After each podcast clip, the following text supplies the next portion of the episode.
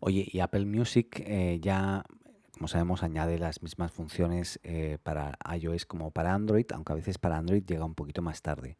Y es el caso del audio espacial con Dolby Atmos y lo que se llama eh, el sonido sin pérdida o el lossless audio, que estaba presente hace unas semanas en la versión beta, pero todavía no había llegado a los usuarios y ahora ya por fin también está para usuarios de Android.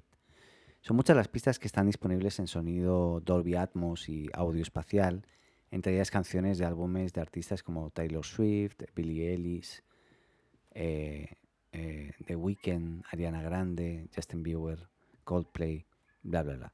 La verdad, eh, es importante igualmente destacar que para poder escuchar música sin pérdida de calidad en Apple Music para Android es necesario pues contar con auriculares con cables compatibles. La plataforma permite seleccionar dos opciones de audio sin pérdidas. Eh, una es ALAC de hasta 24 bits, 48 kHz o ALAC de 24 bits y 192 kHz.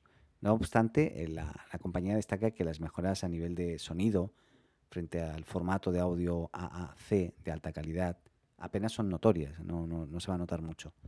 Las opciones de audio se pueden modificar desde la sección Configuración, visible en el menú superior de la aplicación. Por último, cabe destacar que Apple Music para Android también eh, añade crossfade automático, una función que permite eh, pasar a la próxima pista con la reproducción continua entre la actual canción y la siguiente. Eso es como que es un fade, ¿no? Que cambia, pero no, no hay un corte brusco de, de canción. Ahí la nueva versión además mejora la búsqueda de títulos, álbumes o artistas dentro de la aplicación. Ahí lo dejo solamente para que todos lo sepan.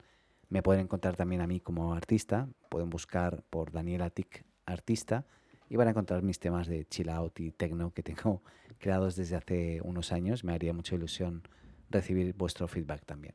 Bueno, ahí lo dejo. Muchas gracias. Adiós.